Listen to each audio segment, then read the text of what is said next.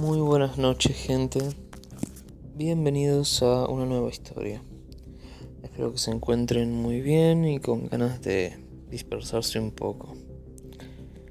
La historia de la noche se remonta a la época de 1800, en una época muy oscura donde había mucha oscuridad en Argentina, precisamente Buenos Aires. Esta historia se trata sobre una joven que fue enterrada viva. ¿Cuál es el miedo, el terror de muchos de nosotros? Así que bueno, los dejo con esta historia y sin decir más, que la disfruten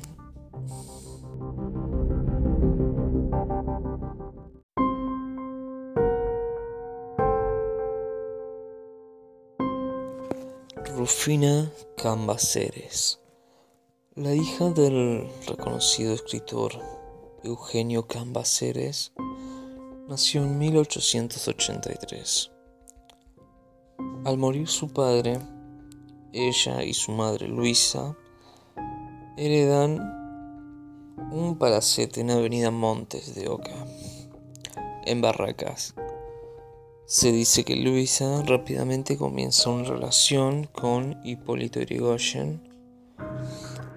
En su cumpleaños número 19 se lleva a cabo una fiesta y después de la asistencia al Teatro Colón. En ese momento, una amiga de la joven se acerca a contarle que su novio mantenía una relación con su mamá Rufina cae desvanecida luego de escuchar la noticia. Un médico invitado a la fiesta y otros dos conocidos confirmaron que la muchacha había muerto a causa de un síncope. Hasta aquí es una historia trágica, dolorosa, por tratarse de una joven traicionada, pero con ningún elemento fuera lo normal porque se convierte en una leyenda urbana tan conocida entonces. Luisa decide llevar el cuerpo de su hija al cementerio de Recoleta la Bóveda, donde descansaría para siempre. Eso al menos creyeron. Cierto día, el cuidador de la bóveda se da cuenta de algo terrible. Alguien había intentado robar en la bóveda ya que el ataúd estaba movido.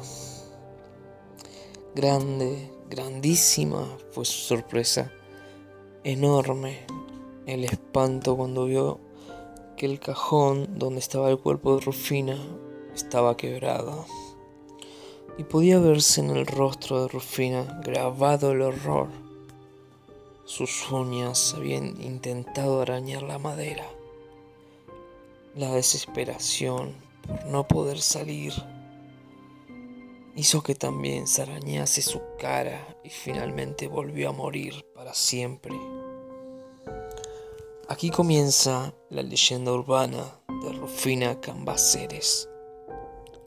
Se dice que la catalepsia se apoderó de ella al recibir la mala noticia de la traición de su madre.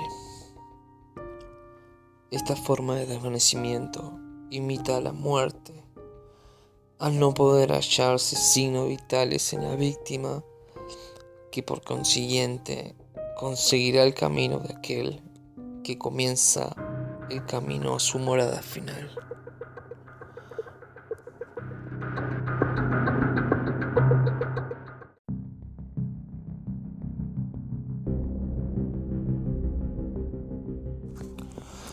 Espero que hayan disfrutado la historia esta noche. Como digo siempre, Argentina es un país lleno de historias y mucho contenido, leyendas y demás. Historias con mucho horror. Agradezco que hayan llegado hasta acá y que haya sido de su agrado la historia. Y será hasta el nuevo episodio. Que tengan buenas noches y recuerden que los monstruos temen a la luz.